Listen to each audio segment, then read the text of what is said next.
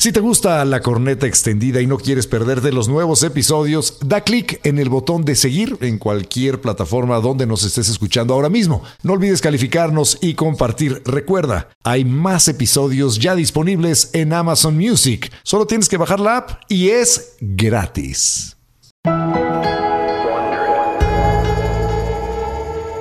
Este podcast contiene lenguaje explícito y está dirigido a un público adulto. El mensaje puede considerarse vulgar y ofensivo. Recomendamos discreción. Sabemos que se les abrió. y que se les va a seguir abriendo el apetito cada semana. Por eso regresa el podcast más escuchado de Amazon Music. La corneta extendida, Nueva temporada. Totalmente extendida para llenarte de placer informativo. Deja que se descargue en tu aparato nuestro elixir auditivo. La corneta extendida, nueva temporada. Cada semana el tema más duro. Y el más actual que nos dé la gana abordar. Sin censura. Sin tapujos. Sin vergüenza. Cada martes te entra uno nuevo. Un nuevo episodio de La corneta extendida. Sí les dijimos que era nueva temporada, ¿verdad? La corneta extendida. Nueva temporada. Porque es nueva y no es vieja, porque es nueva. La nueva temporada de La Corneta Extendida, nueva temporada. El caníbal de Chihuahua. Un hombre que admitió haber matado a por lo menos 30 niños que además se comió. Sí, les devoró las entrañas por placer. En 1997 fue detenido y dio una entrevista a un periódico. A continuación, un fragmento de la misma. Lo que pasa es que yo miré una película hace mucho tiempo y decidí ponerla en práctica y me gustó la idea y pues, pues me gustó. ¿Y qué película fue? Se llama El silencio de los inocentes. ¿En qué año la viste? En 1988. ¿Cometer los asesinatos fue algo espontáneo o algo que planeaste? No, no, prácticamente a mí, mi amigo es quien me ordena ejecutar a las personas. ¿Quién? Un amigo que se llama Joel. ¿Y desde cuándo existe Joel? Desde que tengo más o menos cuatro años de edad. ¿Y Joel siempre es agresivo? Bueno, en ciertas ocasiones. ¿Y es algo que no controlas? No, no, no se trata de que lo controle. Es que Joel me lo ordena. De hecho, él es el que me ordena que mate, pero no más. Es, es todo. ¿Desde el primero de los niños? Pues no, como con unos 20 que fue a los que yo me comí. ¿Y qué sueñas regularmente? Uh, pues tengo sueños de cuando cometí los homicidios. Y me resulta agradable. ¿Y qué hiciste con los cuerpos? Ah, pues ahí los enterré, les puse piedras encima y cualquier cosa.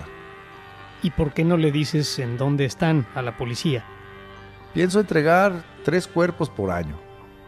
¿Por alguna razón en especial? Bueno, porque así lo decidió Joel. ¿Y volverías a hacerlo? Por supuesto. Si estuviera libre en la calle, claro. Asesinos, Asesinos seriales, seriales mexicanos. mexicanos.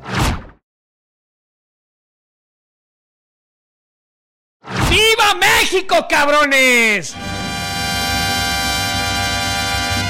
o muera. En esta ocasión, la corneta extendida va a explorar el lado más oscuro de la mente humana y del actuar de nuestros congéneres, que además son nuestros paisanos. Nos vamos a dedicar a conocer a los más temibles, a los más oscuros, a los más crueles y sanguinarios asesinos y asesinas mexicanas. Yo les tengo que decir que a mí me dan miedo estas cosas. La verdad es que no me gustan. Nunca me han gustado ni los programas de asesinos, ni leer de asesinos. Pero, pero me presté a hacer este podcast porque de alguna manera hay que encontrar eh, una explicación a por qué la gente puede convertirse en alguien tan sanguinario, tan malo, y estoy hablando de maldad real, como para quitarle la vida arbitrariamente a otro ser humano. Y estamos hablando, o más bien vamos a hablar, de nombres que a lo mejor pueden reconocer como las poquianchis, el chalequero, la pescuecera, todos ellos y ellas, infames asesinos que nacieron y murieron en nuestro país. El mata indigentes, el mismo caníbal de Chihuahua del que ya hablamos La al mata principio. viejitas. La mata viejitas, que a nosotros todavía nos tocó cuando la mata viejitas cometía sus crímenes y había terror en la Ciudad de México porque nadie sabía quién era y aparecía unas semanas después otra víctima y otra víctima hasta que finalmente la encontraron a Juana Barraza, la, la mata viejitas. Pero este es un, un podcast eh, de comedia, mi estimado Staca, y estamos tratando uno de los temas más sórdidos que existen en el comportamiento humano. Y mi pregunta para ti sería, ¿se puede hacer chistes de asesinos seriales? Claro, porque la vida misma es un chiste que inicia y termina. El final sorprendente puede ser el mal chiste de que te toque a ti cruzarte con uno de estos asesinos o asesinas. Yo pienso que sí se pueden hacer chistes de asesinos seriales siempre y cuando sean bien ejecutados. ¡Qué mamón! Pero sí, sí se pueden hacer. De hecho, si yo fuera un asesino serial, a mí me encantaría que me llamaran el suspenso. ¿El suspenso? ¿Por qué? Porque entonces en el momento en que yo estuviera acabando con mi víctima, mi víctima me diría, no manches, el suspenso me está matando. y entonces nos reiríamos los dos, mi víctima y yo, y ya, ¿Y lo matarías? Acabaría con ella, con la Fíjate víctima. que no sería mala idea. Eh, tú no te- digo, había uno que era, un, un- era una historia de fantasmas, el risotas. Pero contar un chiste antes de matar a alguien, digo, ya si fueras a ser un asesino serial, tal vez sería una manera un poco menos cruel de acabar con la vida de una persona. Contarle un chiste sin que esa persona supiera que sería el último chiste que iba a escuchar. Qué feo, qué horror. Bueno, estamos hablando de asesinos. Me estoy tratando de meter en la mente de un asesino. A mí me parece horrible, repugnante el tema del día de hoy. Sin Eso embargo, vamos estoy emocionado. Entrar Sí. justamente en la mente del asesino. Y cuenta un, un psicólogo que en alguna ocasión le tocó consolar a la esposa de un asesino serial que además acababa de cometer suicidio, el asesino serial. Y entonces le dijo a la esposa, bueno, por lo menos murió haciendo lo que más le gustaba. ¿Sabes que Lo bueno de los chistes de asesinos es que no se hacen viejos. O sea, tampoco sus víctimas, pero los chistes no se hacen viejos. O sea, siempre están vigentes, funcionan, están bien. Al igual No que sus nada. víctimas, Exacto. jamás envejecen. Qué chiste tan feo. Bueno, hay otro por ahí muy famoso, ¿no? Que va un asesino serial con su víctima en un bosque oscuro. Y la víctima le dice, tengo miedo. Y el asesino le contesta, ¿tú tienes miedo? Miedo yo, que me voy a regresar solito. En un bosque, en una noche horrible. Es horrible, Qué es, feo. es espantoso. Y una de las cosas que a mí me, has- eh, me llama la atención sobre los asesinos seriales es este magnetismo animal que hace que mujeres por todo el mundo se enamoren de ellos. Y eso es precisamente lo que vamos a explorar ahora mismo.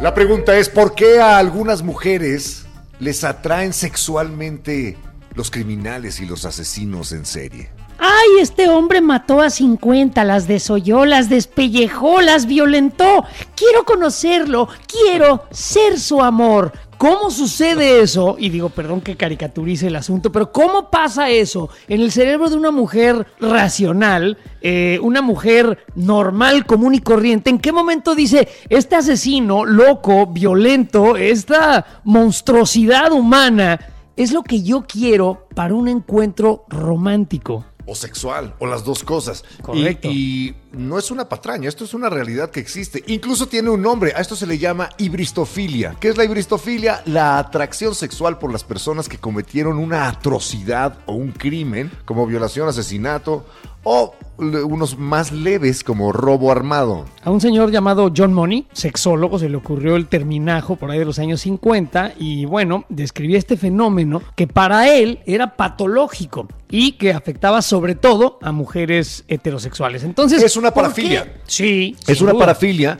y, y- y, bueno, como parafilia se defi- define una forma de obtener placer sexual que se desvía de lo considerado estándar.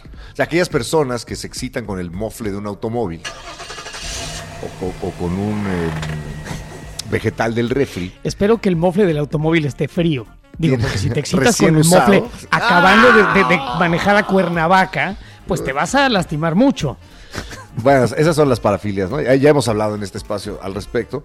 Y la hibristofilia es este enamorarte o tener deseos sexuales con distintos grados de intensidad eh, por personas que han cometido Pues crímenes. fíjate que una psicóloga forense que se llama Catherine Ramsland, eh, autora de varios libros sobre asesinos en serie, entrevistó a muchas mujeres que se habían casado con ese tipo de criminales e identificó tres motivaciones principales detrás de la atracción. La mayoría, según esta investigadora, creía que con su amor, y chéquense esto, las mujeres podrían transformar a estos hombres malos y redimirlos O sea, en una la mente. de, sí. de- de sentimiento maternal hacia estos hombres. No sé si maternal, pero por ejemplo a mí mi, mi esposa, mi actual esposa, me sacó del basurero, me quitó el polvo y dijo, pues esto todavía sirve. Y de, de verdad, yo, yo creo que mi mujer me rescató de una vida azarosa, eh, llena de adicciones y de problemas No, económicos. pero no eras un Y- delincuente, nada más eras un No, fracasado drogadicto en ese momento. Exacto, pero, es pero me- entiendo de dónde estas mujeres buenas, este, pues buscan redimir, de alguna manera corregir a estos hombres que sí son terribles monstruos, pero que ellas ven como alguna especie de, de niñitos perdidos. E- esa es una, nada más. Pero la más importante no es el de quererlos cambiar, sino es esta atracción que sienten las mujeres por el chico malo. Ah. Por, por el que es medio pasado de lanza, el que viola las reglas, el que tiene un pasado oscuro y demás. Eso les atrae a las mujeres porque son hombres que de alguna manera tienen un cierto poder oscuro de- del lado malo de la vida, pero, pero tienen valor, tienen inteligencia y hacen lo que quieren y eso los vuelve atractivos. Si encima le sumas eso que acabas de decir, de que los quieren convertir, regresar al rebaño y, y sacar de su maldad, pues ya se empiezan a, a- a armar otros factores y hay uno tercero. Este, este es muy, interesante. Este es el, el, eh, según la investigadora Ramsland, eh, el menos común. Pero eh, hay un grupo de mujeres que quieren compartir, le iba yo a decir fama, pero la, la infamia, la notoriedad de, La de notoriedad. estos criminales, la Es que, notoriedad, ¿no? Hay criminales famosos. Sí, sin duda. Bueno, O sea, el, el este, Chapo Guzmán es un delincuente famosísimo. Correcto. El más famoso del mundo, probablemente. O sea, sí, so- sí es fama. Y, y E no sé, Al, Capone las lo- nalgas. y, los, y los gangsters. Siempre me gusta decir pues, Al Capone famosos. las nalgas. Este, pero sí, son y famosos, si te son vas a- a, reconocidos. las poquianchis aquí en México. Entonces, de alguna manera, ser la novia del Mocha Orejas, ser la pareja de, de Al Capone, eh, de alguna manera atrae a algunas mujeres porque eh, así salen del anonimato y son una extensión de alguien infame, famoso. Sí, así como a muchas personas, a muchas eh, chamaquitas y también hombres, les interesa, les atraen, no sé, en nuestros tiempos eran los Backstreet Boys, ¿no? Ajá. Y era eh, tocar un poco de la fama de estos güeyes, ¿no? Y, y- y se vuelven groupies, los andan siguiendo y van para allá y para Oye, acá. Laura de es muy famosa. ¿A ti, Sí. ¿Tú te harías novio de Laura Bozo, No, Bozo para hacer, no, no. compartir su fama? para ser famoso es curioso, con ella. pero este fenómeno se da mucho más en mujeres que en hombres. Son muy pocos los hombres que se enamoran de una terrible delincuente que está tras las rejas y la van a visitar y, les ma- y le mandan cartas. que se llame la Mochapenes. ¿Quieres ser el novio de la Mochapenes? Yo no. No, yo tampoco quiero ser. no- pero está la Mataviejitas, la puedes ir a visitar ahí al reclusorio. A mí me daría miedo la Mataviejitos, porque pues yo ya, ya ando calificando, ¿ves? Pero sí, e- e- no es simétrico. Las mujeres se interesan por estos hombres eh, rudos, violentos, transgresores y con notoriedad, pero es raro que suceda de hombres a mujeres. Eso no lo sabemos. Pero ¿qué te parece si ya hablamos con alguien que realmente sepa y no nosotros? Va, hablemos con un especialista en el tema. Le damos la bienvenida a la doctora Claudia Viascán Lozano. Escuchen nada más, ella es licenciada en psicología, con maestría en criminología y especialidad en victimología, entre muchas otras cosas. Bienvenida, Claudia. Muchas gracias, muy, muy amable, muy feliz por, por la invitación. No, pues nosotros felices de tener una eminencia como tú aquí en el programa, pero ¿po- ¿podrías explicarnos un poco a qué te dedicas o a qué te has dedicado? Pues yo desde salidita de la universidad, de la Facultad de Psicología de la UNAM, orgullosamente de la UNAM, Goya. entré a trabajar a la, en aquel entonces la Procuraduría y bueno, desde entonces me dedico a hacer dictámenes de víctimas, de imputados. Mi especialidad son los delitos sexuales, la violencia sexual, los violadores seriales, las víctimas. Y bueno, actualmente ya eh, estoy trabajando de manera particular, haciendo dictámenes, dando clases en diversas universidades y tengo una consultoría que se encarga de capacitación en el ámbito de las ciencias forenses. Oye, Claudia, estoy, estoy viendo aquí eh, tu resumen, estoy viendo tu fotografía y te ves muy normal. O sea, ¿qué, qué te dio por hacer eso? ¿No? Porque, o sea, si eres una, una, una persona que de alguna manera tiene una mayor tolerancia a este tipo de cosas. ¿Cómo, cómo es que tú puedes eh, hacer lo que haces? Sí, es, es complicado. eh, no dejamos de ser seres humanos sintientes, ¿no? Y hay que saberlo manejar. De, de mi formación de psicología, desde el inicio me ha enseñado a, a autocuidarme emocional y psíquicamente. Y bueno, pues sí, estamos también en terapia, en, en supervisión. Y bueno, también hay momentos en que uno se desborda y sí necesita pues un descanso de todo esto. Oye, ¿cuál es el, el caso más brutal, salvaje que te haya eh, tocado ver profesionalmente? Eh, vi- violadores seriales. No, es, es muy, muy terrible entrevistar a las víctimas de los violadores seriales y específicamente un caso ya tiene muchísimos años, obvio no voy a decir nombre ni nada, pero e- en ese evento na- no solo violó, sino asesinó y entonces yo estaba entrevistando a dos de las sobrevivientes, en un mismo momento a cinco integrantes de la familia que llegaban de, de, de un bar, ¿no? Todas chicas. Y bueno, a tres las asesina y, y yo me, me toca entrevistarlas. Ahí sí fue un momento que dije, no, ¿yo qué hago aquí? Ya me voy, ¿no? Es este, eh, quería ponerme a llorar con ellas, obvio, no sé, no lo hice, ¿no? Pero, pero sí, sí es algo muy fuerte, porque incluso hay como una identificación, en aquel entonces estaba joven yo también, yo también salía con mis hermanas, mis primas todo eso, y, y hubo como una gran identificación y sí, sí me afectó. Eh, hay algo que se llama estrés postraumático vicario y es precisamente empezar a tener sintomatología de estrés postraumático Eh, sin haberlo vivenciado. Pero lo escuchaste, te Pero, lo platicaron, ajá, de, de ahí viene una conexión importante. Ujú. con Una lo que empatía. Ujú. Sí, sí, sí, y con los flashbacks así de, de, de lo que ella me contaba y de lo que yo veía, cómo me lo contaba y de las fotos del expediente y de las declaraciones y de todo. Sí fue un caso un poco complicado. Uf, qué horror. Oye, y digo, nomás para saber, ¿atraparon al violador y asesino serial? Sí, sí, sí, lo atraparon en ese momento, pero, Bueno. pero fue terrible porque ellas van entrando a su, a su garage y ahí en el garage de las, las inca todas y bueno, en el forcejeo se despiertan los papás que están arriba y también mató a la mamá y a un hermano. Entonces Uf, fue una cosa terrible. Qué cosa tan terrible. Bueno, pero pa- eh, ahí está el, el, eh, digamos que eh, el porqué de tu labor y el porqué de, de- de exponerte a, a estas cosas tan terribles. Pero bueno, aquí eh, nos ¿Pudiste entrevistar al, al asesino? En ese caso no, pero en otros sí de violadores seriales y sí también hay cosas, o sea, te amenazan, o sea, te- usted me trajo aquí, ah, caray, yo, si usted porque le puso alteraciones a la víctima. No, ah, en esos casos sí también pensé en renunciar, ¿eh? Este, dije, yo ya me voy de aquí porque me amenazó y todo el violador serial. Ok, es wow. Órale, Oye, y- y, ahorita nos platicaste de, de- de sentir eh, empatía eh, y, y de experimentar de manera vicaria, como, como bien lo dijiste, la, la- la terrible experiencia, pero eh, ahora vamos a voltear la atención hacia la mente del asesino. ¿Cómo puede alguien eh, hacer algo como lo que nos acabas de contar? ¿En qué momento alguien eh, tiene la, no, no sé cómo decirle, no sé si no es fuerza, pero tiene la, la habilidad de, de- separarse completamente de la empatía, de sentir el dolor de otros y, hacerle eso a alguien, o en este caso a varias personas juntas, a toda una familia. Sí, mira, antes que nada es importante aclarar que nadie nace así, ¿no? Es la combinación de diversos factores, tanto biológicos, psicológicos y sociales. Somos entes biopsicosociales.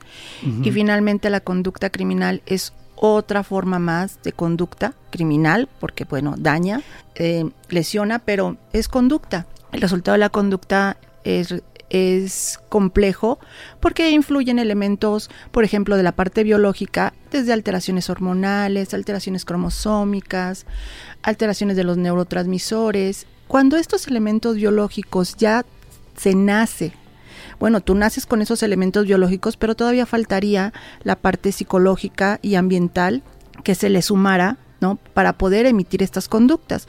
Pero ya con estos elementos biológicos, sobre todo la parte de estructuras cerebrales de lo denominado el sistema límbico, de la hipófisis, de la amígdala, si hay un mal funcionamiento ahí desde nacimiento, esto va a facilitar que esta persona no sienta empatía, porque tú la puedes sentir y no te importa, ¿no? La veo, o sea, sé que le está doliendo, sé que está sufriendo, pero no me interesa. Pero otros ni siquiera puedo identificar que esa cara es una cara de, de sufrimiento y yo la identifico como una cara de placer. No están locos, no están fugados de la realidad, sino eso a ellos no nada más no les importa, sino les causa un gran placer. A esos elementos biológicos les faltan los elementos sociales. Ustedes saben que los asesinos seriales son un tipo de psicópatas y Estados Unidos tiene el registro del 95% de todos los asesinos seriales que ha habido en la historia del mundo. El 95%. Ajá. ¿Han sido ¿Qué gringos? cifra? Sí, ajá. Y entonces eso te habla de un componente social también bien importante. O sea, que, ¿por qué ellos, que son sus hamburguesas, que comen, no, su obesidad, que se, no, es, su Cultura, sociedad, es su sociedad, Su cultura. ajá, claro. con la base biológica con la que muchas otras personas nacen, pero en otras estructuras sociales no se proliferan esas características. ¿Y hay alguna razón, alguna cosa que distingue a la sociedad de los Estados Unidos que, o, digo, tú tienes alguna teoría acerca de por Sí. qué este país tiene el- ese gran porcentaje de personas así de enfermas? Sí, sí, es una sociedad eh, conformada por diversas culturas, por eso es Estados Unidos, ¿verdad? Que no tiene unas raíces muy claras, que están un poco dis- disgregados, que son sumamente racistas, que justifican mucho la violencia. Como sociedad son una sociedad muy violenta, muy, el, em, ¿cómo se dice? Están llenos de armas. Ajá, el, el- el- acceso a las armas fáciles, muy paranoides, muy narcisistas, muy de que salvamos el mundo, que todos están en nuestra contra. Esa es una como así como en México tenemos una cultura, lo puedo decir, Claro. Sí, claro que puedes. una cultura gandaya, una cultura de, eh, de, de que chillen en tu casa, que chillen en la mía, ¿no? O incluso, Pasados de liana. Sí, sí, sí, la verdad, la verdad. Pasados de verdura. Entonces estas eh, es, parte de la cultura, pero no todos los mexicanos somos así, ni a todos nos nos este nos impacta de la misma manera, porque todavía faltan elementos de tu familia, de tus vivencias, de tu historia, de tus traumas, de tus recuerdos y la parte biológica. Pero entonces, si tú ya traes algo biológico y caes en Estados Unidos, por ahí leí una vez que decía que era más fácil que en Estados Unidos te asesinaron un asesino serial estadísticamente que a que te ganaras la, la lotería. ¡Wow! Claudia, ¿qué tanto el móvil de estos asesinos seriales es la, la satisfacción sexual? Ok, es la satisfacción y a veces esa satisfacción puede ser a través de la sexualidad, pero no siempre. La mayoría es a través de la sexualidad, pero también le da placer eh, matar, placer que el otro sufra, placer salirse con la suya. No placer sexual.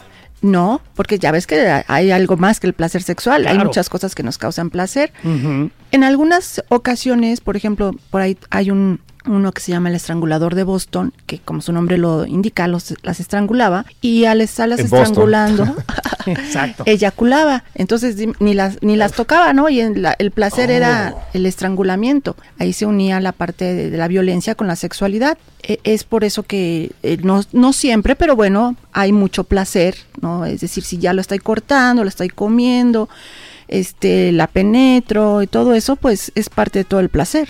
Wow. ¡Wow! ¡Qué imágenes tan horribles! Sí. Y, y- y bueno, algunos de estos asesinos tienen momentos de arrepentimiento, de pronto se sienten mal de lo que hacen, o, simplemente ya perdieron la capacidad de empatizar con los demás. Mira, las características precisamente de los psicópatas asesinos seriales es su falta, su ausencia de culpa. Es decir, tú puedes decir no me importa, pero pues en el fondo sí te importa y a lo mejor hasta tienes pesadillas o hasta después en, muy muy en ti en el fondo te arrepientes, pero ellos no, ellos no han procesado la culpa como nosotros, pero no porque se la aguanten, sino seguramente porque tienen estructuras cerebrales que les impiden llevar a cabo ese proceso de emoción, de sentir culpa. Es como preguntarle a un gato, oye, ¿te da culpa matar a un ratón? Pues no, porque es instinto, porque es biología. Oye, Clau, pero cuando hablas de estructuras cerebrales, ¿es una cuestión eh, eh, psiquiátrica, un desbalance químico o es una cuestión aprendida? ¿Se puede eh, o sea, quitarle la sensibilidad a una persona a tal grado por cómo la educas o la, eh, la haces crecer? Sí, las dos cosas. En algunos sujetos es de nacimiento esta ausencia de culpa y ausencia de empatía. En otros la han aprendido a través del entorno tan horrible con el que han crecido. Mm. Pero el que lo aprendió, todo lo que se aprende se puede desaprender. Pero alguien que nunca lo ha sentido porque su cerebro no le da para eso, y estoy hablando de sistema límbico, hipófisis y amígdalas, por eso es que en Estados Unidos tienen pena de muerte. No hay de otra, o cadena perpetua. ¿Se Ya puede evitar, perdón, que alguien que tiene esas características se convierta en un asesino? O sea, alguien que nace con esa deficiencia, vamos a llamarle así, ¿puede vivir en sociedad o Sí. hay que aislarlo? No, sí, sí puede. Y esto, acuérdate que te dije que faltaba la parte del entorno. Y entonces tienes a alguien que es insensible, que no tiene culpa, es egocéntrico, es hedonista, placer por placer, pero ha, ha crecido en una estructura familiar y social que le ha favorecido en muchos sentidos y que ha canalizado eso hacia el deporte, los negocios, la creatividad. Y puedes tener, pues, eh, acá entre nos, eh, Donald Trump es un psicópata integrado. Sin duda. Ajá. Entonces tenemos. Y- y se me ocurren otros, ¿eh? Sí, sí. Entonces, el, el asesino serial no nace ni se hace, sino un poco las dos cosas. Se va conformando, sí. Oye, pues ya hablamos de, de esto, de estos estadounidenses, pero vámonos a México, porque los asesinos seriales también están entre nosotros. En México tenemos muchos casos muy famosos o infames de, de gente que ha eh, pues cometido unos crímenes Y horrorosos. de mujeres. En México hay México. muchísimas asesinas seriales que son mujeres. Las poquianchis, la ogresa de la colonia La Roma, la, pescuecera, la temible bejarano. O sea, tenemos un rosario de asesinas eh, mexicanas. ¿Qué, qué nos puedes decir? ¿Qué, qué diferencias hay entre la mente de un asesino y la mente de una asesina? En general, la criminalidad femenina es muy diferente en cantidad y en características a la masculina. Fíjate que del 100% de la criminalidad del mundo, solo el 10% en promedio, un poquito más en algunos, un poquito menos en otros países, es cometida por mujeres. De 10 delitos, solo uno es cometido por mujeres Así en promedio es. en el mundo. ¿Estamos hablando de todos los delitos o nada más de, delitos de violencia? De, De todos. todos los Ya delitos. ves, yo siempre lo he dicho, güey, las mujeres son menos corruptas, O, son, o son les, más o les decentes. caen menos, o son más listas y las atrapan menos. eh, es- ese- es- esa es una teoría que mucho tiempo, aunque no lo creas, se manejó científicamente. que eran ¿Te más listas. Que éramos más astutas. Yo le eché Ándale. como ¿no? chiste, ¿eh? Ajá, pero no, sí. sí. digo, ajá. sí, así, cre- así se desarrolló al inicio. No es que sí lo hacen, pero no las descubren. Por son eso les decían brujas. Ajá. son seductoras. No, la verdad es que tenemos un control social diferente a los hombres. Ok. Desde el inicio, ¿no? Desde ¿De qué manera? A ver, explícanos eso, eso me interesa mucho. Ah, ok. Nos interesa. yo Nos creo. han educado y lo vemos en muchas áreas, incluso hasta en la criminalidad, para ser sumisas, contenidas, calladas, obedientes, buenas mujeres, buenas personas. Y eso impacta todo hasta la criminalidad. Otra área súper dañada es la sexualidad. Por eso es que hay muchas mujeres reprimidas sexualmente. Pero Sí, bueno, Qué pena. eh, en la cuestión de la criminalidad eh, eh, hay un mayor control. Tú a los 15 años y más ustedes ya me imagino, no voy a llegar mamá, ¿no? Y, Ay, no hay problema, nada más avísame. Y eso sí avisaban. Pero que tu hermana dijera, no voy a llegar mamá, ¿Qué? te voy por las greñas donde estés, ¿no? ¡Zorra! En este momento. Nos, la- nos cuidan más por, pues, porque, o sea, ¿a qué tienen miedo? Pues a que salgamos embarazadas. ¿Y cuál es un miedo? Pues que le traigas la carga a la casa, ¿no? Del Bueno, también que les pase algo, porque sí La es un hecho que físicamente sí. son más vulnerables. Sí, correcto. sí, pero también los hombres. A los hombres Sí. también. le- Sí, pero a ti sí, nunca sí, te limitaron diciendo, ay, tengo miedo que te pase algo, ¿verdad? Este, o que embaraces a una. Un poco sí, un, Un poco, poco sí, las, dos, las dos cosas, pero mira, yo por ejemplo tengo dos hijas mujeres y sí, o sea, necesito que estén en, en constante eh, contacto y Comunicación. dónde andas, con quién estás, cómo vas a regresar, voy por ti, X. Y sí creo que sería yo, digo, y lo siento, eh, hay que admitirlo, un poquito más permisivo con un hijo varón de la misma edad. Le diría, bueno, pues órale, ve y cuídate, ¿no? Pero, tal vez sí hay un, no, bueno, no tal vez, hay una diferencia, yo creo. Sí, todavía. Y real, es real, ¿no? Física, Pero- sí. Sí, y, pero tú sabes que hay más hombres desaparecidos que mujeres y que hay más homicidios de hombres que de mujeres. Sí, es no correcto. sabía yo eso. Entonces, eh, ustedes están en muchísimo más riesgo, riesgo que nosotros. Lo que pasa es que la sociedad les ha hecho sentir que nosotras corremos más riesgo. Mm, A ustedes los matan más que a nosotras, a ustedes los desaparecen más que a nosotras. ok. Bueno, Pero bueno, regresando a, a cómo trabaja o cómo funciona, ¿cuáles son los modus, lo- los, los móviles que tienen las grandes asesinas mexicanas o de cualquier lugar del planeta para el caso? Como ¿Qué- las por, qué lo hacen? ¿Ellas también sienten placer sexual, eh, placer en el dominar o hay, hay diferencias sí. esenciales entre Sí. matar siendo hombre y mujer? Sí, sí, sí la hay. Ya si nos vamos a los psicópatas en especial, del 100% de psicópatas, solo el 3% son mujeres en todo el mundo. Entonces ahí también ya vemos una gran diferencia. De ese 3% vamos a encontrar como subclasificaciones. Tenemos psicópatas denominadas ángeles de la muerte. Esas ángeles de la muerte, su móvil es el poder, el poder de sentir que su, la vida de alguien está en sus manos, pero lo hacen por el bien de la persona. Generalmente van a ser enfermeras o cuidadoras de, de ancianos o de niños y van a justificar la muerte de la persona que asesinen, adulto o lo que sea, co- por el bien de esa persona. ¿No? Entonces, por ejemplo, una enfermera que trabaja en un lugar donde hay ancianos y va y les anda desconectando Sí, el, sí. el equipo para, para acelerarles la la muerte. manguera. Ajá, así es, o inyectándole cosas, o no dándole su medicamento, pero ella lo hace porque, o sea, muy en el fondo disfruta esa, ese narcisismo de tener ese poder de decidir Control quién vive absoluto. y quién muere, y según ella lo justifica, que es por el bien de la persona. Ángeles de la muerte. Y tenemos otro subtipo que son las viudas negras. Ese es su poder, su móvil es el dinero. O sea, mato, eh, me caso, aseguro a alguien. Aquí tuvimos, ¿se acuerdan de las viudas negras? A ver, sí, cuéntanos. Sí, cómo no. De la que era abogada, eh, su hija, de que era estudiante, y la mamá, que era la abuelita. Pues la abogada eh, no, se, no se logró eh, descubrir, pero se supone que ella era novia de un juez y aseguró, la aseguraron y creo, creo siete seguros y el juez salía a correr y lo atropellaron. Y bueno, se murió y le dieron los seguros a ella. De siete seguros de Siete. Ella, la chica que era estudiante, Sospechoso, ¿no? eh, Sospechosísimo. la tenía un novio que le- lo aseguraron también con como seis seguros y a él sí lo mataron a golpes, pero lo hicieron pasar también por por que alguien desconocido lo había matado, vuelven a cobrar los seguros y es precisamente la aseguradora la que dice, a ver, a ver, a ver, ¿qué está pasando aquí? ¿Por qué, es- qué casualidad que estas dos señoras con los apellidos, mismas características, y son ellos los que empiezan la investigación y finalmente se descubre, ya las denuncian penalmente, que el- son sentenciadas por el homicidio del novio de la, de la hija hasta la abuelita se fue a reclusorio y hasta se murió la abuelita, estaba muy grande, pero es un modus operandi que ya trae desde la abuelita, luego la hija y ahora la nieta, eh, engañar a hombres y asegurarlos y sacar beneficio. Tradición familiar, o sea, una especie de, de Belinda homicida. No, no es cierto. espérate, espérate.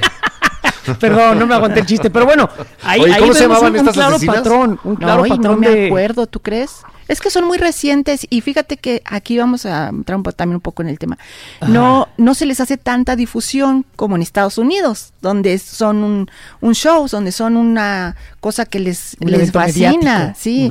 Ok, Aquí bueno, no. entonces tenemos eh, los ángeles, las ángeles de la muerte, las viudas negras, ¿Al- ¿algo más? Sí, y tenemos un porcentaje pequeñito de mujeres que actúan con su pareja, eh, en, siendo una pareja psicópata. Esas sí tienen un móvil sexual, por placer, por sadismo sexual, por complacer incluso sexualmente a su pareja. Por y eso. a lo mejor ellas no se sienten estimuladas, o sí, pero lo hacen también para favorecer eh, la excitación de la No, pareja. o, o sí se sienten estimuladas en pareja. Ajá, en pareja, a cosas que nunca harían solas. Y ahora, Oye, pero sí, fíjate, aquí lo- lo- yo lo que, lo que estoy notando es como una, una especificidad eh, en, en el comportamiento de estas mujeres eh, Asesinas. asesinas.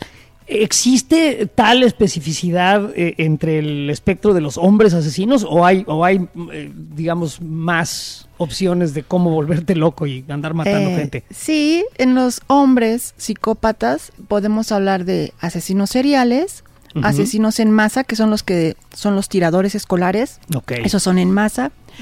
Los Mm. speed killer.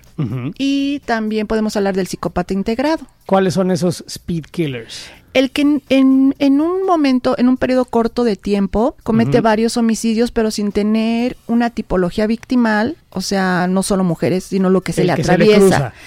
¿Han visto la película de California? De, de Sí. es, ellos son, exactamente. El de la gasolinera, el del auto, el, la chica que iba pasando, O sea, el que tiene la mala suerte de cruzarse de en su cruzarse. Y es un periodo de unas horas o par de días, a lo mucho. Wow. Nos dedican a matar a todo el mundo. ¿Y, y el otro? ¿Los otros?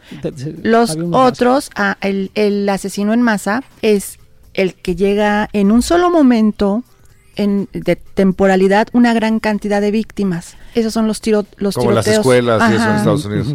Y los asesinos seriales, para ser un asesino serial o ser clasificado en esa tipología, se requiere tre- mínimo tres homicidios en un intervalo de tiempo entre cada uno y que tenga un modus operandi similar, incluyendo una tipología victimal similar. Es decir, de la misma manera, con sus pequeñas variaciones tal vez, pero que haya un periodo de enfriamiento, enfriamiento entre uno y otro eh, de los homicidios y que las víctimas tengan similitudes y que tengan para él, el- para el sujeto, una, digamos, mm, ¿cómo se dice? Un simbolismo específico, por algo, para ellos significa algo. Entonces estos asesinos seriales matan a una persona, eh, por ejemplo, no sé, el estrangulador de Boston que decías tú, ¿no? Que eh, las estrangula, deja, deja más o menos el, el mismo modus operandi. Pasa un tiempo en el cual el güey se le quitan las ganas, se siente satisfecho, está ya planeando su siguiente víctima. ¿Qué sucede en esos lapsos entre homicidios en los asesinos?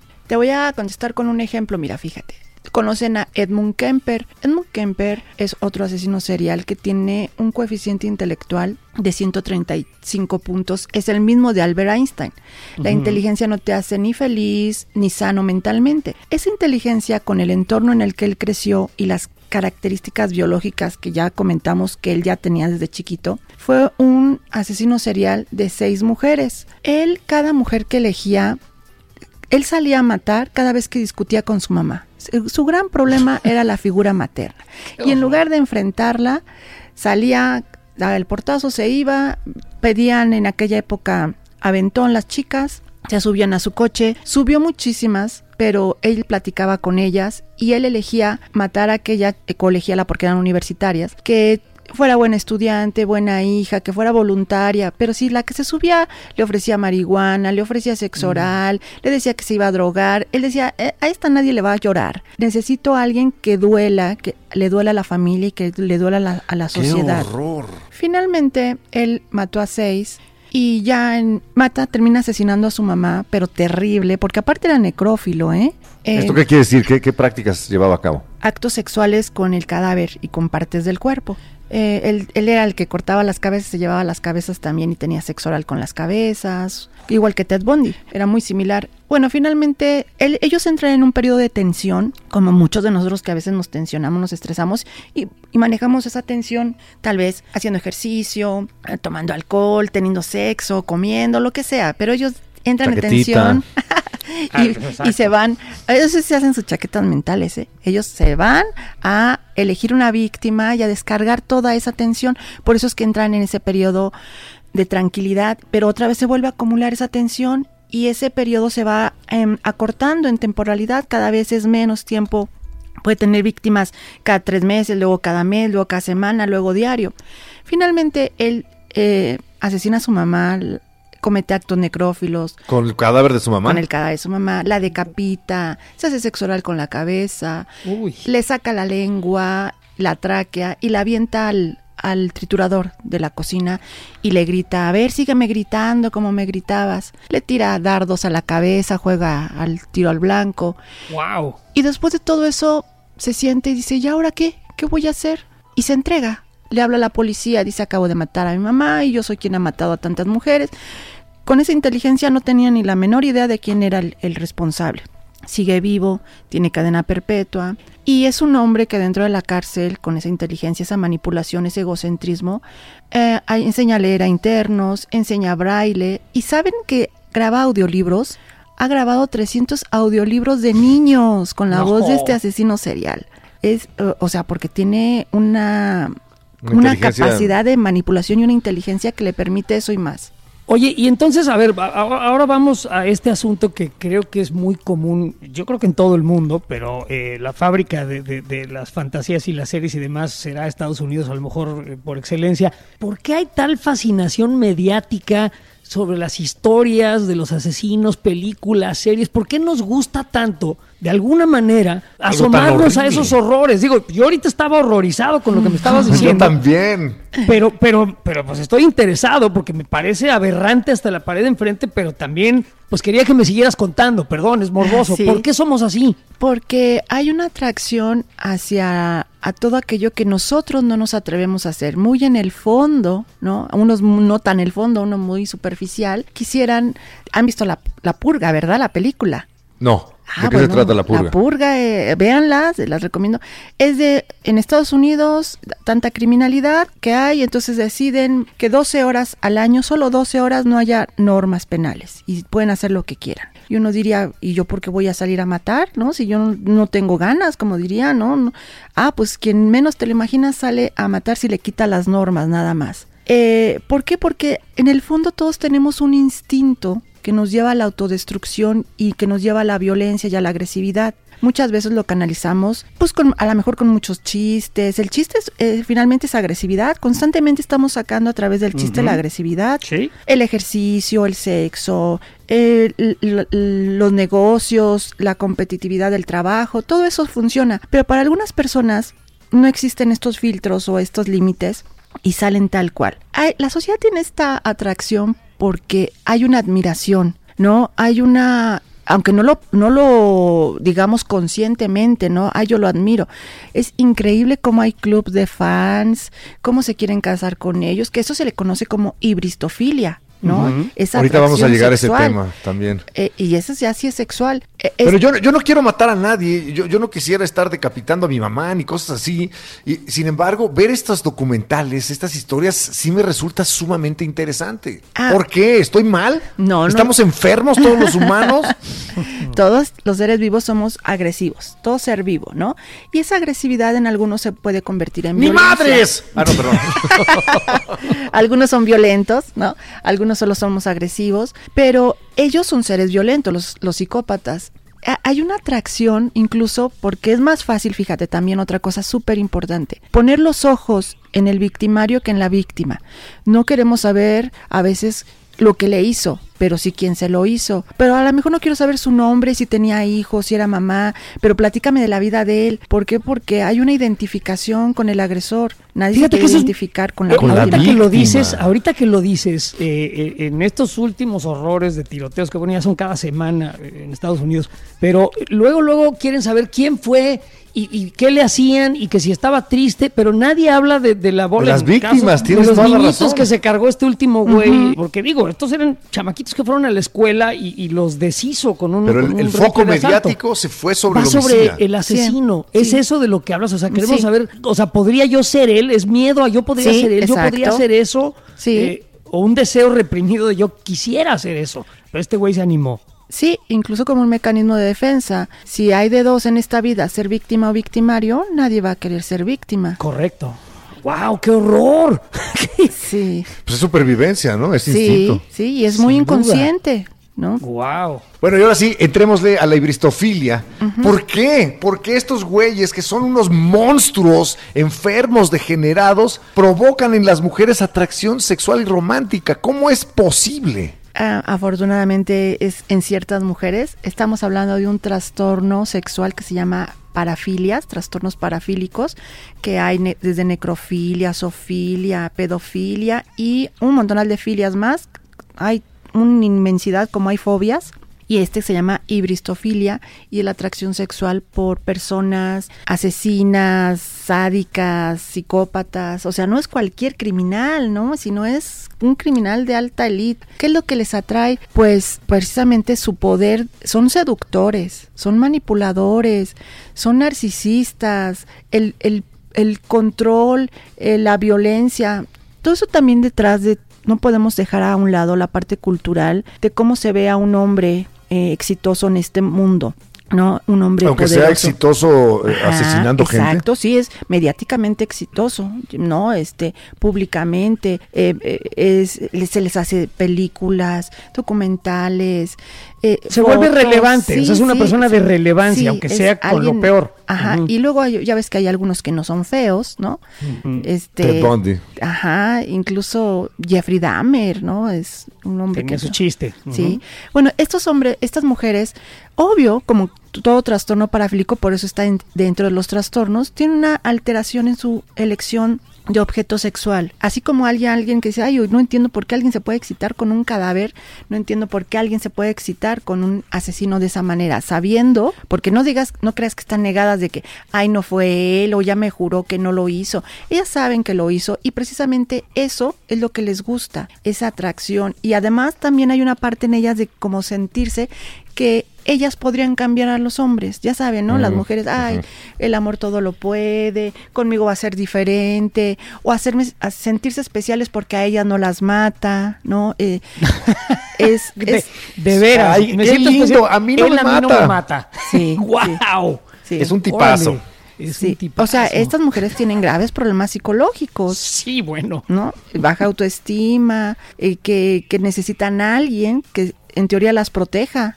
Y no les cae la menor duda que ese sujeto puede protegerlas de cualquier cosa. Lo que Bueno, no un se les un hombre que- pierde es que pueden ser víctimas. Un hombre que puede hacer estos horrores, pues nadie, nadie le va a tratar de hacer daño, ¿no? De alguna manera, eh, lo, en su mente lo están viendo como alguien poderoso, Sí. tan poderoso que puede quitar vida.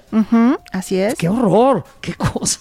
Oye, También hay un poco el, el fenómeno bad boy, ¿no? El- A, las mujeres que les atraen los chicos malos.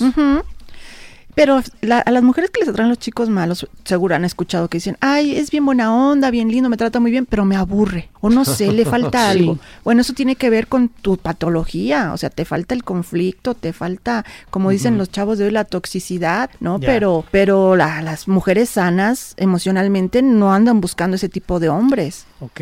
Luego, para que no te aburras, ya me sale el mal humor, este, lo alcohólico, Sí. este, lo, lo- lo grosero. Lo eh, huevón. No sé, lo huevón. O sea, digo, para que veas que no era yo un estuche de monerías, ¿no? Esto en el plano más normal. Ya Sí. habrá quien luego le sale lo, lo violento en serio. Ay, de veras tenemos que ir a la comida con tu familia y esas cosas. Sí. Los voy a matar a todos. No, espérate.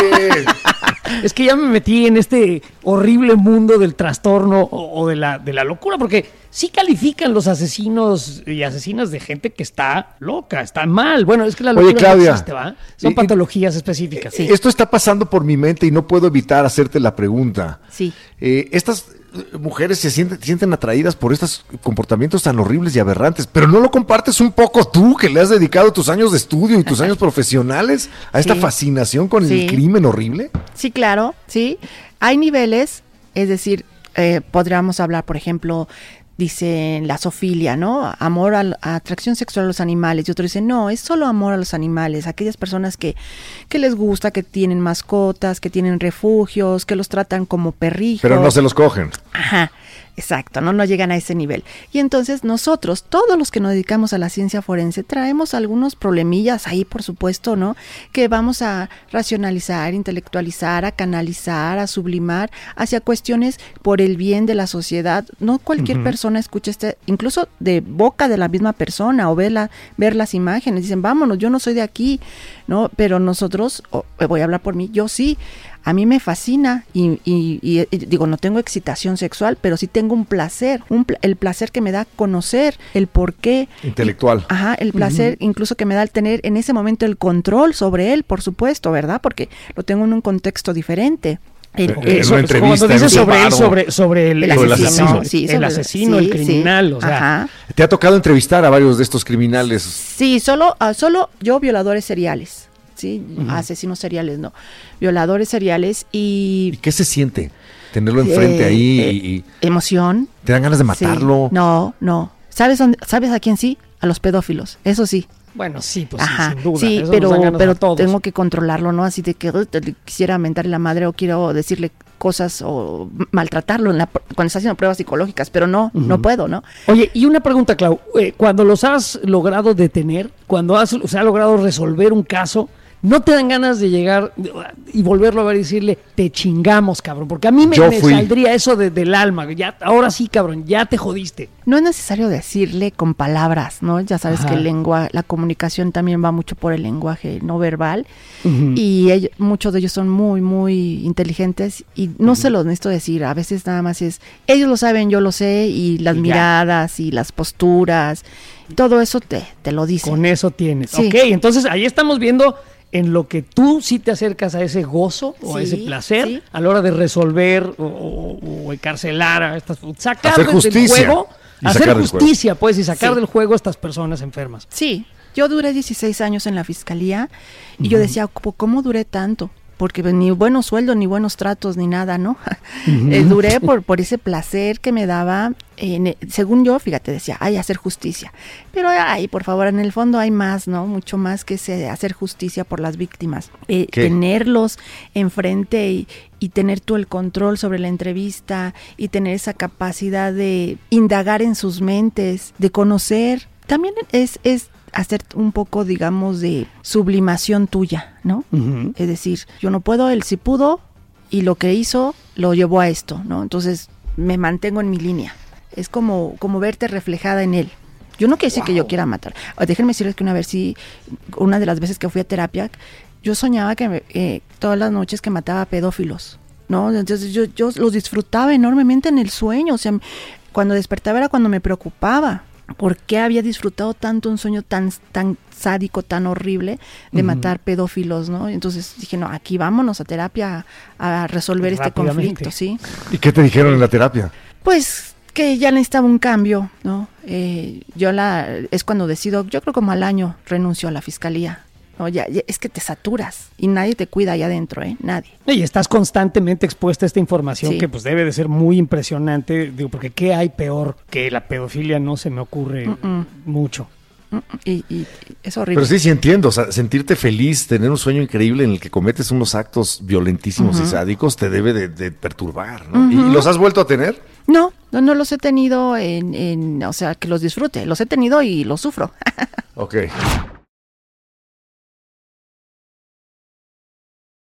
Oye, y todas estas experiencias, digo, no, me da curiosidad, ¿no las has escrito, no las has puesto en algún lugar, un libro? ¿Nu- ¿Nunca te ha- se te ha No, ocurrido fíjate, escribir no. todo lo que has visto y hecho? No, no se me había ocurrido. pero- Deberías. Sí, sí. Es que eres un personajazo. Vamos Sí, a hacer una sí, serie sí, sobre sí. tu vida y, y tu relación con el delito y el crimen.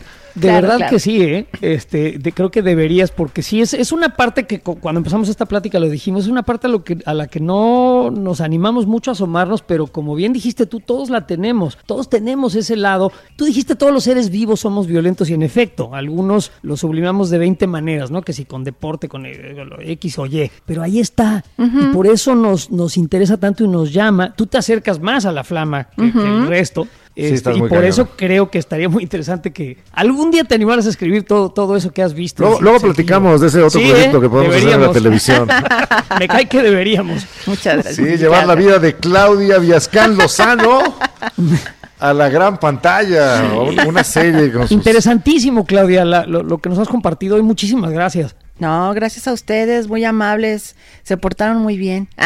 Lo intentamos, pues no vaya a Gracias, ser es que te nos das por- miedo. Sí, exacto. Bueno, pues te mandamos un abrazo, eh, Claudia Viascán Lozano, eh, psicóloga y maestra en criminología con especialidad en victimología y muchas otras cosas más. Y un abdomen, un estómago de acero, de verdad. Y además una de esas personas que realmente sí hacen algo por esta sociedad, de, este digo, ya vimos que por algún extraño placer, pero Sí. hace algo bueno por nuestra sociedad. Te- no yo como de tú y yo, te- que nomás decimos pendejadas, cabrón. Exacto. Así que ya cállate, ¿no? Sí, porque valemos, valemos pito. Perdónanos, Claudia, perdónanos, público. O- oye, oye, ¿puedo invitarlos a que sigan mi página? Claro. ¡Claro! Ah, ok, yo tengo una página en Facebook que se llama Psicología Forense. Ok. Psicología Forense, consultoría en psicología clínica y forense. O sea, este es todo ese nombre. Y bueno, también tengo mi canal de YouTube de Psicología Forense y también tengo mi Instagram y mi página web que se llama Psicología Forense y Consultoría. De todas ¿Cómo estás en maneras, Instagram? Te, te quiero seguir. como eh, Psicología Forense. De todas maneras, yo les dejo aquí todos los datos Por favor. para que y yo subo muchos casos. Digo, y habrá mucha gente que esté muy interesada, así que indaguen más en las redes sociales de Claudia para que conozcan más del tema. Y una vez más te agradecemos muchísimo la plática que hemos tenido el día de hoy. Muy amable. Muchas gracias a ustedes. Sabemos que se les abrió. Y que se les va a seguir abriendo el apetito cada semana. Por eso regresa el podcast más escuchado de Amazon Music. La corneta extendida. Nueva temporada. Totalmente extendida para llenarte de placer informativo. Deja que se descargue en tu aparato nuestro elixir auditivo. La corneta extendida. Nueva temporada. Cada semana el tema más duro. Y el más actual que nos dé la gana abordar. Sin censura. Sin tapujos. Sin vergüenza. Cada martes te entra uno nuevo. Un nuevo episodio de La corneta extendida. Sí les dijimos que era nueva temporada, ¿verdad? La corneta extendida, nueva temporada. Porque es nueva y no es vieja, porque es nueva. La nueva temporada de La corneta extendida, nueva temporada.